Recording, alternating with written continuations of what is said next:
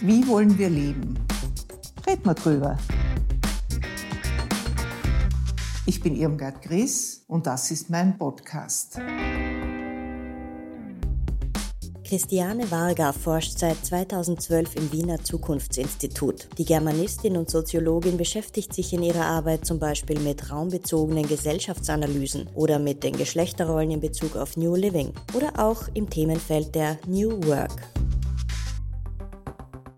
Meine Gesprächspartnerin heute ist Christiane Wager. Sie sind Zukunftsforscherin, also ein sehr interessantes Fachgebiet. Ich freue mich sehr, dass Sie Zeit gefunden haben, mit mir dieses Gespräch zu führen, denn die Zukunft ist ja etwas, was uns sehr interessieren muss. Und Zukunftsforscherin ist etwas, wovon wahrscheinlich die meisten Leute nur sehr ungefähre Vorstellungen haben, was das eigentlich bedeutet, wie man das werden kann. Und da hoffe ich, dass Sie uns dann etwas erzählen. Und ich möchte gern mit einem Zitat beginnen, das ich mitgebracht habe. Eigentlich ist es ein Bon mot. Und zwar lautet das, Prognosen sind schwierig, vor allem wenn sie die Zukunft betreffen. Das ist so einmal die Einstellung, mit der man wahrscheinlich da herangeht, dass man sagt, na, es wäre schön zu wissen, was kommt, aber das wissen wir nicht. Wir können vielleicht raten oder vermuten, aber wissen können wir da nichts. Und daher die Frage, was machen Sie eigentlich und wie wird man das, was Sie machen? Ja, also erstmal vielen Dank für die Einladung. Ich freue mich auch sehr, dass ich hier sein darf. Und Sie haben vollkommen recht, dieses Bonbon kommt mir sehr häufig unter und ich finde das auch gut. Eine gesunde Skepsis ist durchaus angebracht. Vor allem, weil Trend- und Zukunftsforschung so vage klingt. Für viele hat das auch so eine Färbung von Glaskugel und ähnliches. Und deswegen vollkommen richtig. Also Zukunft ist natürlich etwas, was nie stattfindet. Wir sind immer in der Gegenwart und da ist schon mal spannend zu fragen, wo findet Zukunft überhaupt statt? Und damit beschäftigt sich die Trend- und Zukunftsforschung und versucht, das den Leuten so ein bisschen näher zu bringen. Also einzelnen Institutionen, Unternehmen, sich mal zu überlegen, vielleicht ist Zukunft ja gar nichts, was so linear vor uns liegt, was gar deterministisch ist, also festgelegt. Und das kommt diesem Bonbon dann auch wiederum entgegen, denn klarerweise kann niemand die Zukunft voraussagen, denn sie steht noch nicht fest. Und das ist grundsätzlich mal eine fantastisch gute Nachricht, denn wir können sie gestalten, wenn wir eben in der Gegenwart damit anfangen. Und ich sage dann auch immer ganz gerne, um das nochmal zu verfestigen, dass die Gegenwart eben der Prototyp der Zukunft ist. Und das gilt heute mehr denn je, denn da kommen wir noch sicher dazu. Alte Strukturen brechen auf, es entstehen Leerstellen und statt, was sehr verständlich ist, aber was ja jetzt gerade passiert, in Panik, Angst und Schrecken zu verfallen, könnte man tatsächlich schauen, wie möchten wir gemeinsam diese Leerstellen neu besetzen und neu füllen und Gegenwart und Zukunft neu denken. Und ich bin noch nicht auf Ihre Frage eingegangen, Verzeihung, wie wird man das? In meinem Fall ganz, ganz zufällig. Ich bin Soziologin und Germanistin und bin irgendwann auf die Webseite des Zukunftsinstituts gestoßen, das in Wien ansässig ist und in Frankfurt und habe das durchgelesen, habe überhaupt nicht wirklich verstanden, was die da so machen, aber irgendwas hat mich gereizt und interessiert und ich habe mich dort beworben und so sind wir in Kontakt gekommen und so bin ich dann langsam in diesen Bereich hineingerutscht. Aber ist es nicht gerade deshalb, weil eben die Zukunft natürlich nichts Festgefügtes ist, auch kein gesetzmäßiger Ablauf? Also Geschichte läuft nicht nach bestimmten Gesetzen ab. Ich glaube, davon können wir ausgehen. Das heißt, die Zukunft, das ist ein Raum, der gestaltet wird. Und zwar ausgehend von dem, was heute ist, die Möglichkeiten, die sich heute ergeben ist es da nicht umso schwieriger zu sagen, was ist, wenn da besteht ja ein Spielraum. Also der freie Wille, das wird zwar hinterfragt, inwieweit der wirklich existiert, aber wahrscheinlich können wir uns darauf einigen, dass wir sagen, einen gewissen Gestaltungsspielraum gibt's, der natürlich vorherbestimmt ist durch die Möglichkeiten, die jeder mitbringt, das Potenzial, das er hat, das er leben kann, die Fähigkeiten, die er hat. Aber er hat dann einen Bereich, in dem er gestalten kann. Wie kann ich daher sagen, da ja das immer, das was in der Zukunft sein wird, davon abhängt, was einzelne Menschen entscheiden, wie sie handeln, was sie tun. Wie kann ich das dann sagen? Woher lese ich das ab? Oder woraus schließe ich? Dass Sie sagen, die Gegenwart ist ein Prototyp für die Zukunft. Inwiefern kann ich daraus schließen? Genau. Also da ist es natürlich erstmal wichtig, das zu unterscheiden und aufzuteilen, um welchen Bereich geht es. Es gibt Bereiche wie die demografische Entwicklung, die relativ gut und präzise messbar ist. Da schaut man sich einfach an, wie ist die Lebenserwartung, wer wird wo geboren, männlich, weiblich, wie ist da die Tendenz. Also da lassen sich relativ gut Zahlen, Daten, Fakten festlegen, was ja viele so stark immer verlangen. Man will ja immer was Konkretes haben. Da geht das noch. Und dann gibt es natürlich unterschiedliche Szenarien, die gezeichnet werden können.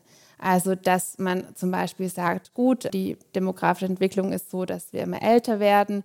Jetzt ist das wieder eine relativ eindimensionale, lineare Sichtweise, denn es findet da auch eine Art Rekursion statt, sprich wir werden nicht nur älter, sondern bleiben auch länger jünger, weil da unterschiedliche andere große Trends wie Gesundheit, Gesundheitsbewusstsein, medizinischer Fortschritt mit reinspielen. Da sieht man dann auch schon, dass man nie eine Entwicklung alleine sich anschauen sollte, sondern dass die alle vernetzt sind miteinander. Und dann kann man schauen und Umfragen starten, sich anschauen, wie leben Leute heute. Die Scheidungsrate zum Beispiel steigt auch an, zum Beispiel wieder ab einem gewissen Alter zwischen 50 und 60 Jahren. Hat auch wiederum damit zu tun, dass einfach viel mehr Lebenszeit noch vorhanden ist und Leute, die unzufrieden in der Ehe sind, ähm, da eher die Reißleine ziehen. Leute, sage ich jetzt, vornehmlich sind es Frauen, da haben wir schon wieder einen anderen großen Trend, die Autonomie der Frau, die unabhängiger wird im Vergleich noch vor nicht allzu langer Zeit, war das ja ganz, ganz anders. Und so kann man unterschiedliche Möglichkeitsräume und Szenarien entwickeln. Also sagen, wenn unsere Gesellschaft immer individueller und ausdifferenzierter wird, sollten wir uns dann nicht überlegen, dass wir auch neue Wohnkonzepte brauchen, zum Beispiel in der Stadt. Dass nicht jeder einzeln und allein in der Stadt lebt, sondern dass es sogenannte Co-Housing, so heißt das Neudeutsch, Konstellationen gibt. Also dass jeder eine Wohnung hat und dass es Räumlichkeiten gibt, die man teilt, auch aus pragmatischen Gründen, weil der Wohnraum teurer wird, aber auch weil die klassische Großkernfamilie natürlich immer weniger stattfindet. Und so gibt es unterschiedliche Konzepte und Ideen, die Schritt für Schritt zum Teil schon entwickelt werden, deswegen auch Prototyp, die schon ausprobiert werden, immer von vielleicht einer gewissen Avantgarde und die so dann langsam diesen Veränderungsprozess initiieren. Aber ist es dann nicht in erster Linie ein Bewusstmachen, welche Möglichkeiten es gibt? Dass man sagt, das und das sind jetzt die Fakten Davon gehen wir aus. Das sind bestimmte Entwicklungen, die wir jetzt nicht beeinflussen können, dass die Familien kleiner werden, dass die Frauen selbstständiger sind, dass es einen Zug vom Land in die Stadt gibt, dass die Leute dorthin gehen, wo sie eine Arbeit haben, zum Teil auch zurückgehen, weil sie von zu Hause aus arbeiten können. Also all diese Bedingungen, diese Umweltbedingungen, wenn man so will, die sind ja bekannt und dass man dann sagt, unter diesen Bedingungen bestehen die und die Möglichkeiten. Das ist ein Gestaltungsspielraum, den wir haben. Und diesen Gestaltungsspielraum können wir nutzen. Und dann braucht man aber dabei ein bestimmtes Leitbild, nicht? Weil Sie müssen sich, nehme ich an, ja fragen, was wollen wir denn, nicht? Was ist denn unser Ziel? Wie sollen oder wie wollen die Menschen in Zukunft leben? Könnte auch sein, wir haben einen starken Trend in der Gesellschaft, die Menschen wollen Eremiten sein. Nicht jeder für sich allein, zum Beispiel, nicht? Wenn das so wäre. Also müssen Sie, wahrscheinlich nehme ich an, müssen Sie doch immer bei dem auch ansetzen, was die Grundbedürfnisse eines Menschen sind. Die entscheidende Frage jetzt auch in der Zukunftsforschung muss ja sein, wie tickt der Mensch? Wie ist der Mensch? Und da sind Sie eigentlich als Soziologin hervorragend dafür prädestiniert, denn damit befassen Sie sich ja in dem Fachgebiet. Richtig, also da schauen wir uns primär oder schaue ich mir an und die Soziologie ja auch, wie verändert sich die Gesellschaft, wie verändert sich der Einzelne, wie verändern sich die Bedürfnisse und Sehnsüchte. Das ist was ganz Elementares, was Sie gesagt haben. Ich bin da vielleicht auch schon ein wenig betriebsblind zum Teil. Also dieses Bewusstmachen, dieses Zeigen, das ist möglich, das sind Möglichkeitsräume, die gelebt werden können. Denn es ist erstaunlich oder auch nicht, jeder Mensch, das ist auch etwas zutiefst Menschliches, stellt sich eventuell gerne Dinge vor, aber die Umsetzung, die fällt uns als Menschen oft sehr, sehr schwer und die gewohnten Bahnen zu verlassen, sowohl was gewisse Lebensstile angeht oder Arbeit, neue Arbeitsformen, das ist etwas, was wahnsinnig schwer fällt den meisten. Und da das nochmal aufzuzeigen und wirklich auch konkrete Beispiele zu nennen, ist ganz elementar und vollkommen richtig. Das, was mich an der Trend- und Zukunftsforschung ja so fasziniert, ist die Tatsache, dass unterschiedlichste Disziplinen damit hineinfließen und dass man da auch ganz viel in der Kognitionswissenschaft schaut, wo es ganz viele wahnsinnig neue Entdeckungen und Entwicklungen gibt, was auch erstaunlich ist. Also wie wenig wir die menschliche Struktur, das Gehirn, das Zusammenwirken von Hormonen und so weiter, die Emotionen nicht kannte, obwohl das was Grundmenschliches logischerweise ist und im Prinzip ja alles bestimmt und antreibt. Und das ist etwas, das da auf jeden Fall mit reinspielt. Also diese Vermischung und mosaikartige Zusammensetzung von unterschiedlichen Disziplinen und dadurch dann auch neu entstehenden Fragestellungen, vielleicht auch Dinge zu erfragen, die so noch nicht gefragt wurden. Das ist so die Stellschraube, an der wir drehen. Ja, es gibt ja den schönen Spruch, alles ändert sich, nur der Mensch ändert sich nicht. Ne? Also in seinen Grundbedürfnissen, in seinen Sehnsüchten, in seinen Ängsten bleibt der Mensch gleich. Nicht? Wir sind ja nicht das Produkt dieser, also ich lebe schon über 70 Jahre, diese 70 Jahre, die ich gelebt habe, sondern wir sind ja das Produkt einer langen evolutionären Entwicklung. Und vieles ist in uns einprogrammiert, das schon vor 10.000 Jahren geschehen ist, als die Menschen sesshaft geworden sind. Oder wie unsere Großeltern gelebt haben, wie gesund wir sind, hängt auch davon ab. All das kommt ja hier zusammen. Eines ihrer Themen, wie ich gesehen habe, ist ja auch dieses neue Alter in das die Menschen eintreten. Also das nicht mehr jetzt Erreichen des Pensionsalters bedeutet, letzte Lebensphase hat begonnen und jetzt geht es bergab, sondern dass sich das Leben in verschiedene Phasen gliedert, die Kindheit, die Jugend, die Ausbildung, die Berufstätigkeit, die Familiengründung. Und dann, wenn das Arbeitsleben fast oder halb abgeschlossen ist, auch viele Menschen bleiben ja dann noch in verschiedenen Bereichen tätig, sich noch Phasen anschließen. Also das heißt, unsere Biografie verläuft weniger linear. Ist das so? Das ist so. Das ist auch eine immens große Veränderung, wenn Sie sich die klassische dreiteilige Erwerbs- und Lebensbiografie aus dem Industriezeitalter anschauen. Da war die sehr vorhersehbar. Man hatte Kindheit, dann eine Ausbildung, hat sich dann für einen Partner, eine Partnerin entschieden, mehr oder weniger freiwillig, hat sich für einen Job entschieden. Die Frau ist meistens zu Hause geblieben und dann hat man entsprechend gelebt und mit 60 kam auch relativ zuversichtlich die Pension. Und dann gab es statistisch gesehen noch 5,5 Jahre, in denen man gesund war. Und dann war es das mehr oder weniger. Und das ändert sich. Wir sprechen hier von der Multigraphie. Es sind mehrere Phasen dazugekommen. Die Biografien sind brüchiger. Man wechselt häufiger den Partner als früher. Man wechselt häufiger den Wohnort, den Beruf als früher. Und das macht es fragmentarischer und vielfältiger und so differenziert sich die Gesellschaft aus und es gibt eben unterschiedliche Lebensstile. Und natürlich hat es auch elementar damit zu tun, dass wir mal älter werden und dass quasi da hinten nochmal so ein 30-Jahre-Bonus im Vergleich zu 1900, also wird man 30 Jahre älter, was enorm ist, sich da anhängt und da natürlich neue Fragen aufwirft. Was macht man in der Zeit? Eigentlich äh, ist eine fantastisch gute Nachricht, aber vielleicht gibt es noch zu wenige Bilder von einer Idee, was man da machen kann, wie man die unterschiedlichen Lebensstile auch zusammenbringt, wer wieder von wem lernen kann. Und das ist ein Wechsel, der ja gerade ganz virulent ist. Wir sind ja als Menschen zu einem guten Teil bereits vorprogrammiert, um den Ausdruck zu verwenden. Aber dennoch, glaube ich, ist es die große Aufgabe, jetzt vielleicht auch der Politik oder der Erziehung, der Bildung bewusst zu machen, es ist zwar schon etwas da, aber da ist Spielraum. Da ist Möglichkeit zu gestalten. Also tu was. Und da fasziniert mich immer wieder, also fasziniert ist vielleicht nicht der richtige Ausdruck, aber was ich immer interessant finde, dass eigentlich das Interesse vieler Menschen für die Vergangenheit viel größer ist als das Interesse für die Zukunft.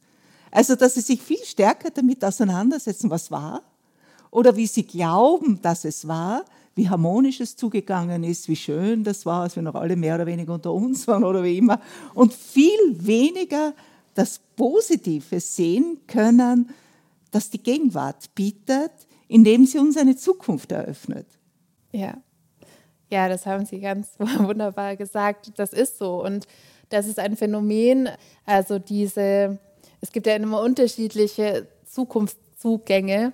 Und die Apokalypse ist ja auch gerade im Moment, also Weltuntergangsstimmung, alles ist furchtbar, es geht den Bach hinunter. Eben früher war alles besser. Dieser Retro-Trend, das ist ja immer ein ganz großer Indikator dafür, dass sich eben vieles verändert in der Gesellschaft und dass da eine Unsicherheit entsteht und dass die Leute da ein wenig ahnungslos sind und nicht wissen, was sie tun sollen und deswegen eben doch auch zu sehr in die Vergangenheit schauen und natürlich die Vergangenheit verklären. Es gibt unzählige Statistiken, die belegt sind.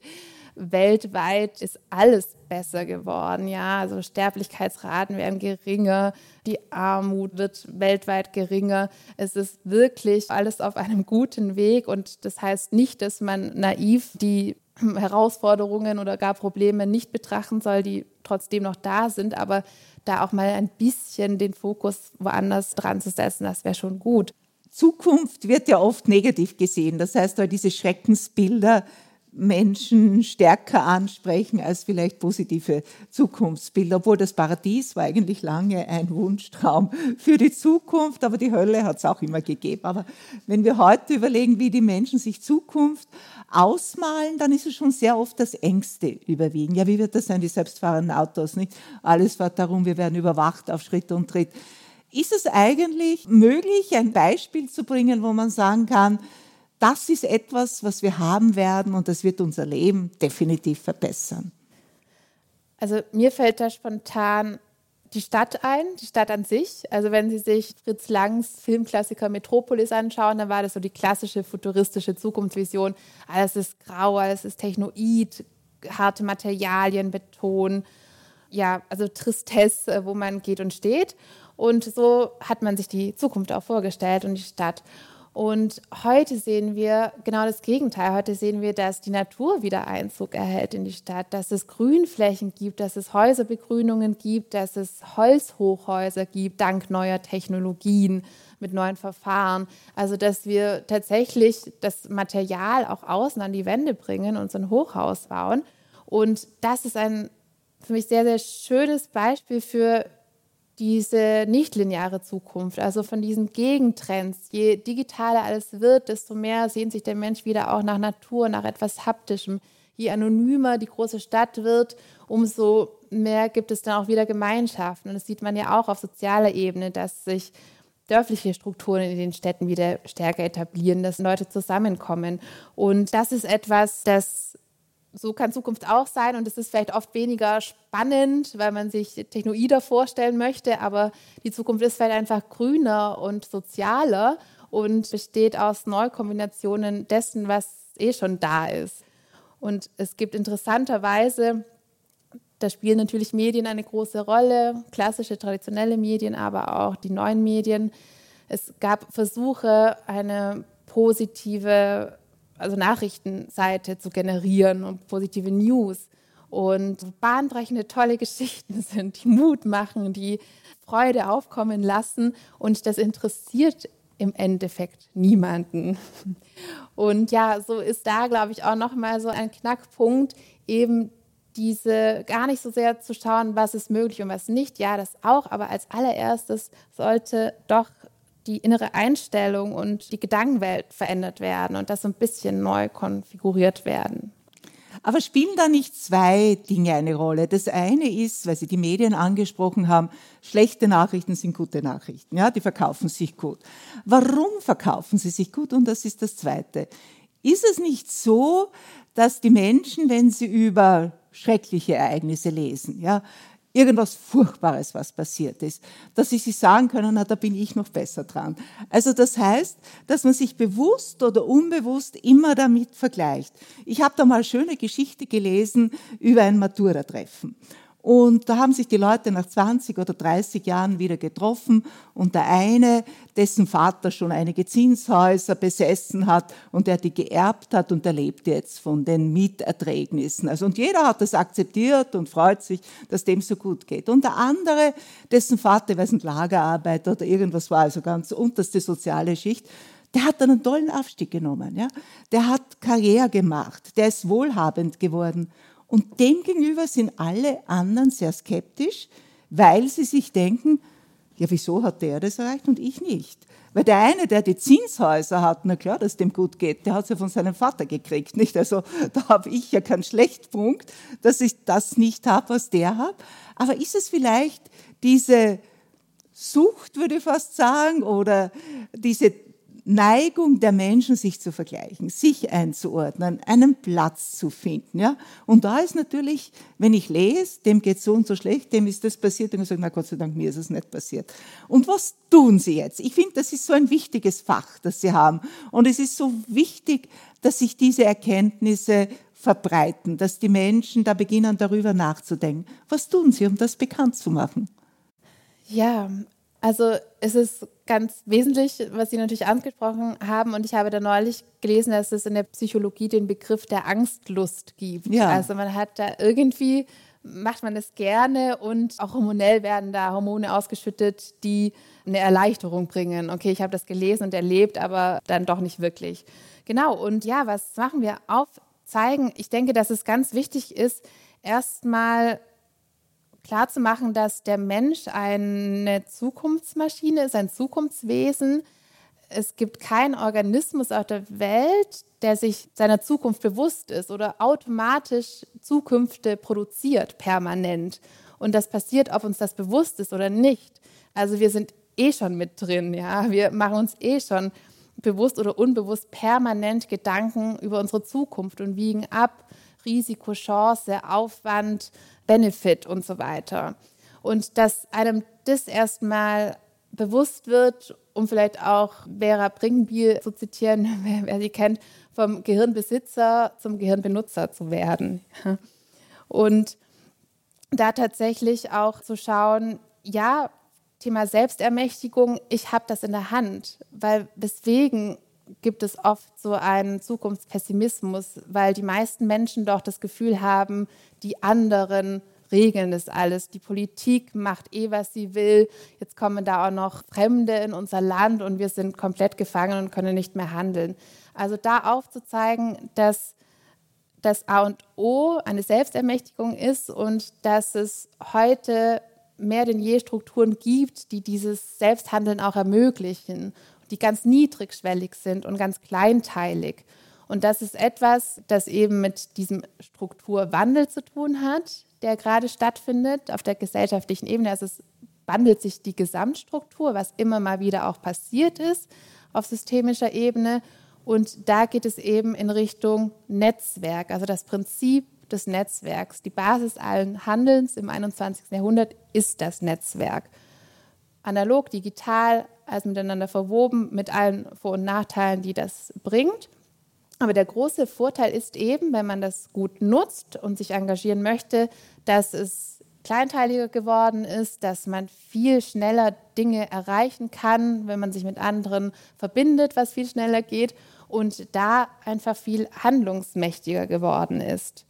Und was mir an diesem Bild des Netzwerks noch so gut gefällt, ist, dass es natürlich adaptiv ist, dass es flexibel ist und trotzdem, gerade weil es adaptiv und flexibel ist und fluide, sehr, sehr gut auf Veränderungen, die immer schneller stattfinden, reagieren kann. Und das wiederum eigentlich eine gewisse Stabilität im Kern beinhaltet.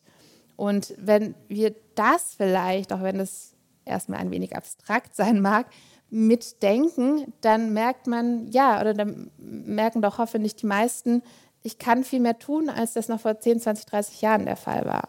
Aber gerade die Selbstermächtigung hat ja auch eine dunkle Seite. Und diese dunkle Seite ist die Verantwortung.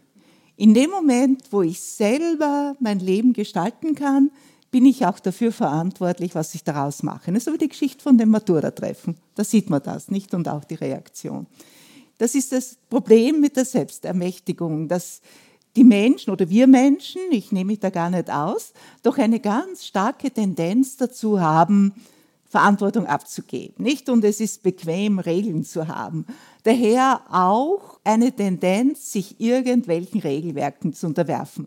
Das ist heute nicht mehr die Religion in dem Ausmaß, aber das sind Ernährungsvorschriften, das sind andere esoterische Vorgaben und die die Menschen minutiös befolgen, weil sie glauben, sie finden damit ihr Seelenheil, nicht? Also das ist eine starke Tendenz, irgendwo Verantwortung abzuschieben. Also das ist die dunkle Seite der Selbstermächtigung. Und die dunkle Seite, wenn man so will, bei den Netzwerken ist, die sind auch irgendwo negativ konnotiert, jedenfalls bei uns, dass man sagt, na, das ist ein Filz. Wer da drinnen ist, der richtet sich das irgendwo und der, der draußen ist, der hat eben diese Möglichkeiten nicht. Und die schwierige Frage ist immer, wie kommt man hinein? Man sagt, es ist oft ein geschlossener Kreis, die ganzen Clubs und was es immer da gibt. Wie kommt man da dazu? Wahrscheinlich muss man das mitbedenken, nicht, dass man sagt, wenn das Netzwerke sind, die müssen offen sein, ja, das ist ja gemeint, dass es hier einfach einen Austausch gibt, dass es eine Verbindung gibt, dass er voneinander profitiert, dass jeder etwas beiträgt, aber dass das nichts Abgeschlossenes ist. Und bei der Selbstermächtigung mit der Verantwortung, das ist wahrscheinlich eine Erziehungssache. Ja, Sie sagen es. Da wollte ich auch genau quasi anschließen, dass das natürlich auch eine Erziehungssache ist und da auch wenn wir das Prinzip des Netzwerks denken, alles mit allem zusammenhängt und natürlich da auch das Schulsystem mit hineinspielt. Also, dass man sich nicht überlegt, also natürlich ist es wichtig, ich bin ganz stark dafür, dass Kinder vielleicht auch programmieren lernen schon und die neuen Dinge kennenlernen und spielerisch damit umgehen. Bildung ist ja das große Thema unserer Zeit und wir reden ja sehr viel darüber, wie notwendig Bildung ist. Und ich habe da eine sehr schöne Beschreibung von Bildung gelesen. Bildung ist wie der Horizont. Je näher man kommt, desto weiter entfernt sie sich. Und sie entfernt sich deshalb, weil aus dem, was man weiß oder zu wissen glaubt, sich Fragen ergeben. Und dieses Fragen stellen, Fragen können, weitergehen, also für mich ist das auch etwas, was das Menschsein ausmacht. Richtig, also das sehe ich genau gleich. Fragen stellen ist etwas genuin Menschliches und hat natürlich den Ursprung auch in der Neugierde. Da kann man sich auch fragen, weswegen wurde Neugierde oft weniger wohlwollend betrachtet. Ja, dann sagt immer, du bist so neugierig, also jetzt äh, steckt deine Nase nicht überall rein. Neugierde zu fördern ist, glaube ich, ganz wichtig. Und Fragen stellen hat ganz viele Qualitäten. Also die Urzukunftsforschung, das Orakel von Delphi, hat ja immer um Fragen gebeten. Warum? Weil Fragen ganz viel über einen selbst aussagen. Also sie zeigen, wo stehe ich gerade, sie werfen mein Licht auf mich zurück. Und mit Fragen kann man sich tatsächlich eben auch Zukunft erarbeiten. Und es ist wahnsinnig schade, dass wir eben in einer Zeit leben, in der es so wahnsinnig viele Antworten gibt. Und man wird überall mit Antworten konfrontiert, ob die wirklich durchdacht sind oder nicht, ob die gehaltvoll sind oder nicht. Jeder hat irgendwie das Gefühl und das Bedürfnis, zu allem etwas wissen zu müssen und diese Antworten zu präsentieren, natürlich vornehmlich auch online. Und Fragen stellen ist etwas, das quasi strukturell wieder in unsere Gesellschaft stärker gehört, sei es in Schulen, sei es in Unternehmen, sei es in Institutionen, sei es natürlich auch in der Politik. Und wenn wir da auch wieder eine Kultur des Fragestellens etablieren, dann öffnen sich automatisch auch nochmal Denkräume. Ja, lernen von Sokrates, die sokratische Methode, immer weiter fragen. Ich glaube auch, dass das der Schlüssel für vieles wäre. Auch zugeben, dass man noch Fragen hat dass man nicht alles weiß, kann ja niemand alles wissen, ne? sondern zu wissen, dass man nichts wissen, aber zu wissen, was man fragen kann, das ist eigentlich das, worauf es ankommt. Sich da auch nochmal zu fragen, welche, auch wenn das gar nicht zukunftsmäßig klingt, aber ich glaube ganz stark, dass es viel mit Zukunft zu tun hat, welche Werte, welche Tugenden, das sind ja auch Begriffe, die für manche komisch konnotiert sind, aber darum geht es, kann ich als Rüstzeug den jungen Kindern mitgeben, damit sie sich eben eigenverantwortlich zeigen können und mit dieser Welle des Bandes, die immer wieder kommt, auch mitsurfen können und sich quasi nicht richtig überrollen lassen. Und das impliziert natürlich auch, weil das hört sich immer so an, man steht da mit offenem Visier und muss permanent kämpfen. Nein, dazu gehört natürlich auch, dass sowohl Männer als auch Frauen Schwäche zeigen können und sagen können, nein, also das, dieser Wandel wird mir jetzt gerade zu viel. Ich brauche jetzt Austausch, ich brauche jetzt eine Gruppe, in der ich mich gut fühle und dass es auch in Ordnung ist. Also eigentlich nochmal eine sehr menschenfreundliche Zukunft, die der Idee des guten Lebens ganz nahe ist. Und wenn das als Basis da ist, dann kann es spannend und freudvoll sein zu schauen, was bringt die Zukunft, aber was sie genau bringt, ist dann vielleicht gar nicht so wichtig, weil wir werden sehen und wir kommen klar, mal so, mal so. Und vollkommen richtig, das Netzwerk, also so wie es jetzt heute konnotiert ist mit den ganzen Clubs und Klüngelschaften, das ist natürlich die dunkle Seite oder das ist eine Ebene, die da Exklusion und Inklusion schafft. Aber ich denke, dass das auch mit einer neuen Generation, die etwas globaler und kosmopolitischer aufgewachsen ist, in der Tendenz, ja, dass das auch bröckelt und dass das einfach nicht mehr cool ist, sich da hierarchisch aufzustellen und andere so dermaßen auszuschließen und sich selbst zu feiern. Ne? Auf der anderen Seite hat man natürlich den ganz großen Konkurrenzdruck, den Druck, es zu etwas zu bringen, sich zu bewähren.